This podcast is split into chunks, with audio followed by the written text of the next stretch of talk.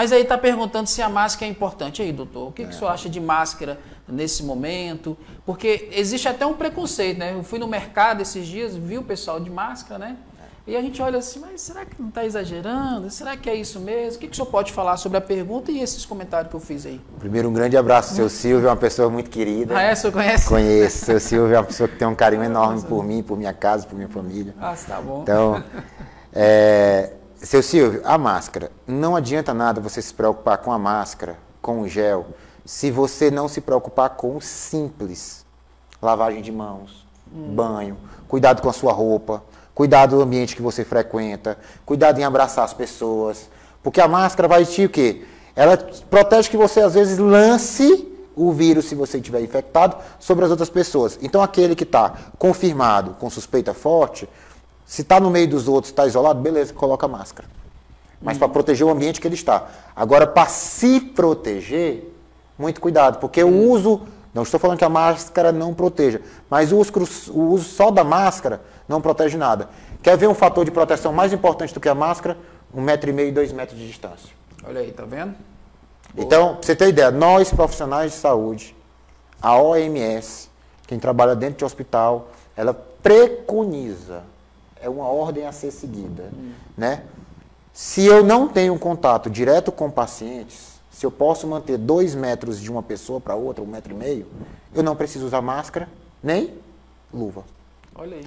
Agora, se eu tenho um contato direto, estou recebendo, trabalho no pronto atendimento, sou a recepcionista do pronto-socorro, hum. sou a enfermeira que está ali, esse precisa estar tá protegido.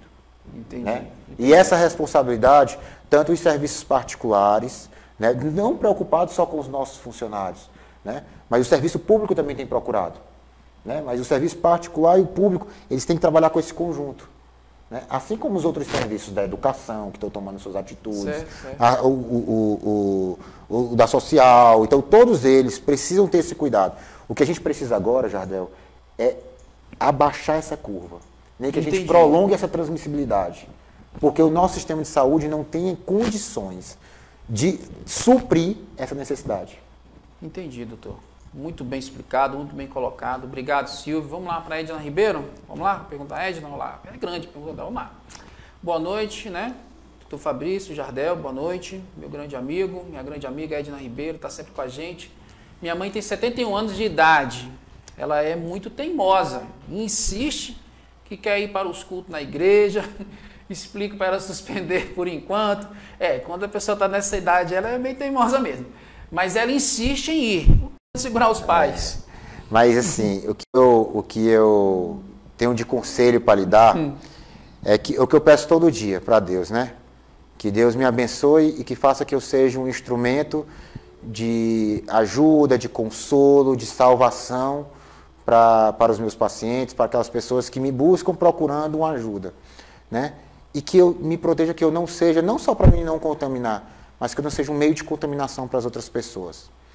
E isso de ao culto à igreja, essa atitude hum. que a, a, igreja católica tomou, que eu achei uma atitude muito bonita. Uma igreja que a, a, a igreja está preocupada com a responsabilidade social, preocupada em conter essa transmissão.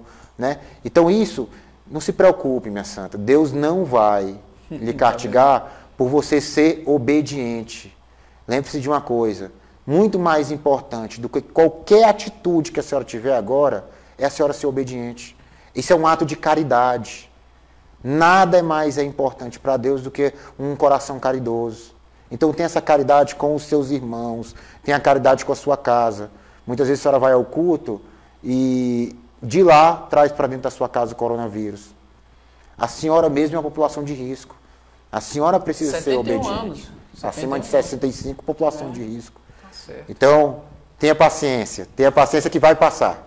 Olha, nós temos uma pergunta da Diana Fonseca. Ela está perguntando: é verdade que o idoso não apresenta quadro de febre? Mas olha só, ele vai responder depois de mais um comercial. Vamos para mais um quadro, viu, Rodrigo? Coloca para a gente um comercial só, Rodrigo, para a gente, certo? Se for possível, porque o assunto é importante. Nós vamos para o último quadro, tentar responder todas as perguntas, certo? E aí a gente termina. Mas não sai daí, compartilhe o vídeo, ah, já foi a metade do programa, já está acabando. Compartilha assim mesmo. Qualquer informação é importante. Qualquer informação é importante, beleza? Produção, tá comercial pra gente, já já a gente volta.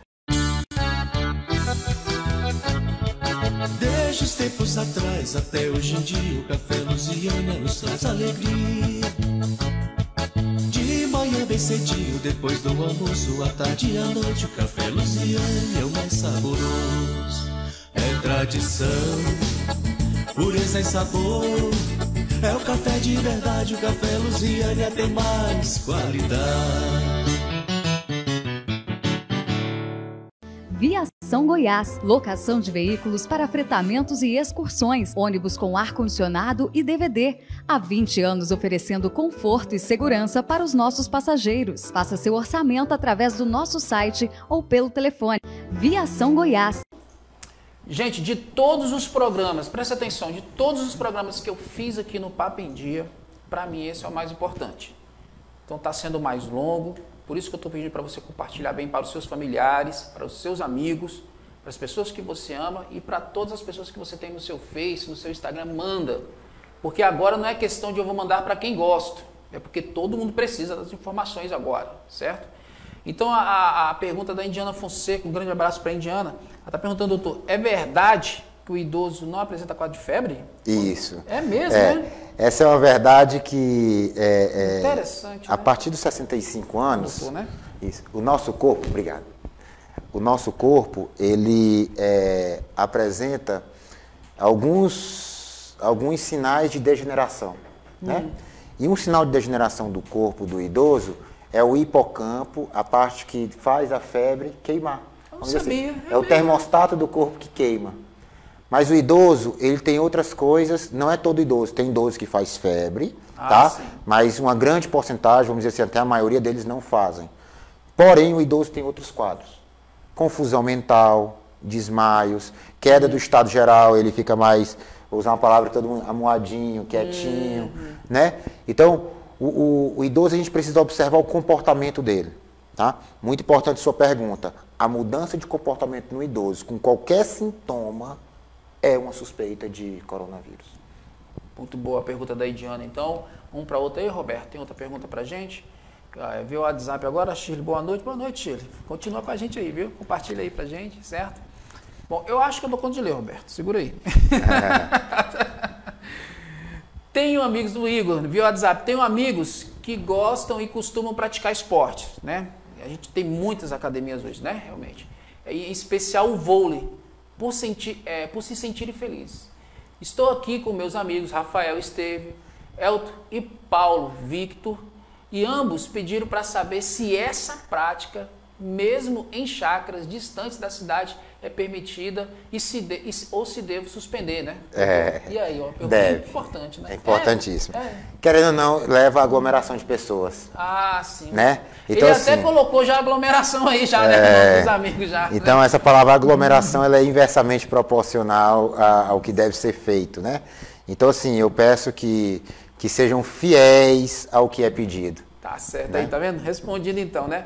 Vamos lá para Sol, do estúdio, do estúdio Life, tá sempre com a gente também. Remédios naturais para aumentar a imunidade. Ajuda? Verdade que própolis aumenta a imunidade, doutor? Lembra dos três pilares, Sol? Boa alimentação, alimentação saudável. Lógico que esses, essas, é, é, é, esses remédios naturais, uma grande parte deles ajuda e Ajuda, ajuda, né? sim. Claro, né? Mas não esquecer da atividade física, procurar ter boas horas de sono, aquele sono que Hum. você descansa. Isso ajuda muito mais a imunidade.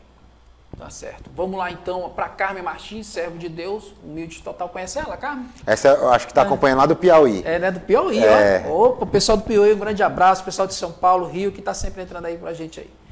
Vamos lá então, olha lá. Boa noite, Jardel, doutor Fabrício. A Ana Brandão está perguntando aí pra gente, é, falando o seguinte: sou de todos os grupos de risco, menos diabetes. Quanto tempo tenho que evitar o contato com meus netinhos? De quatro meses e quatro anos. Já estou triste de tanta saudade. Ô, dona Ana, Oh, meu Deus do é, céu. é, vamos olhar por outro lado. É. Quanto tempo a senhora está se protegendo, mas principalmente às vezes protegendo seus netinhos, né? Porque se a senhora vem a contrair essa doença, a senhora às vezes vai para uma UTI, a senhora às vezes vai é, é, passar por problema de saúde tão grave que pode deixar sequelas permanentes, né? Então é um momento que não é para a vida inteira. Talvez se alastre aí por dois, três meses ainda, né, que é a nossa previsão, para poder baixar aquela curva. Mas eu peço só que a senhora tenha essa caridade no seu coração com os seus netos e com a senhora e com as pessoas que lhe rodeiam. Tá?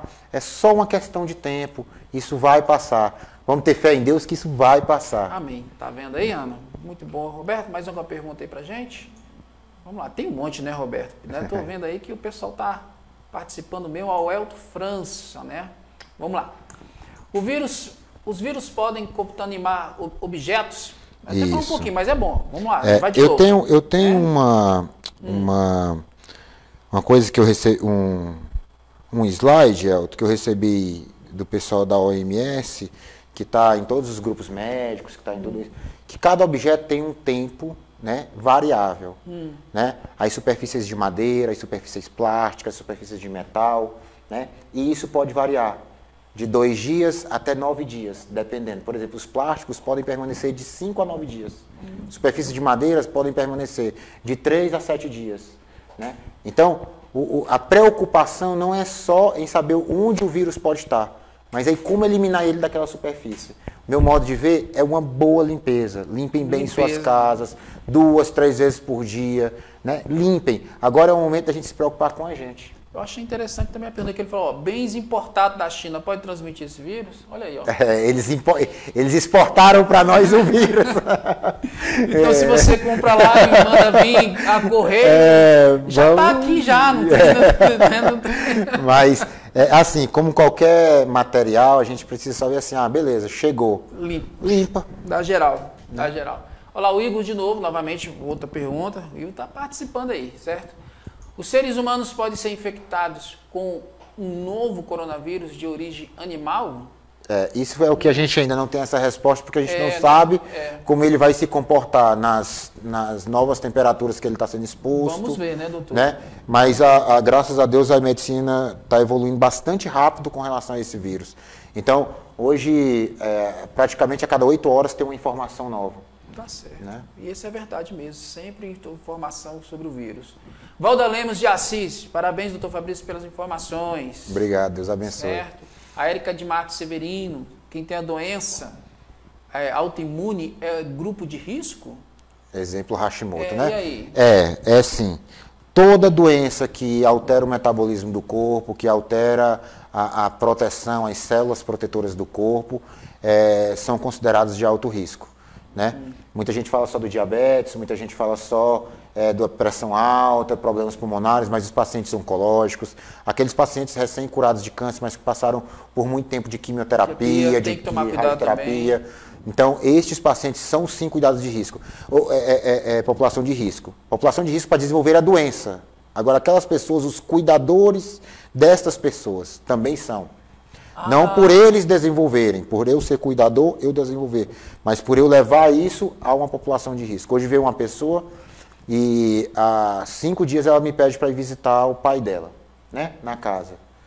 E eu falo para ela, olha, eu não estou dormindo, o hospital está praticamente há uma semana e meia em força-tarefa, desenvolvendo protocolos. Então, a gente está dividindo médicos. Tem médicos que não vão passar pelo pronto-socorro para determin- atender determinados tipos de paciente. Tem médicos que é, é, é, vão ficar no pronto-socorro por assumirem esse risco de ter que estar Olha lá. só. Né?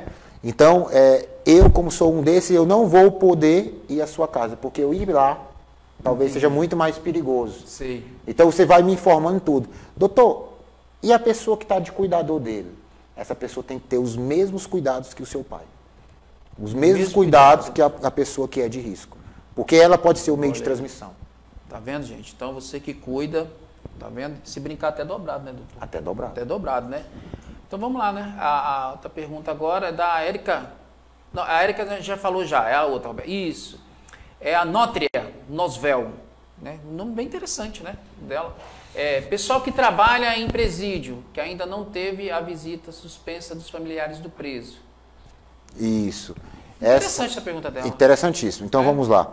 É, presídio. alguma das, das. Eu vou comparar o presídio Hum. a uma enfermaria de hospital.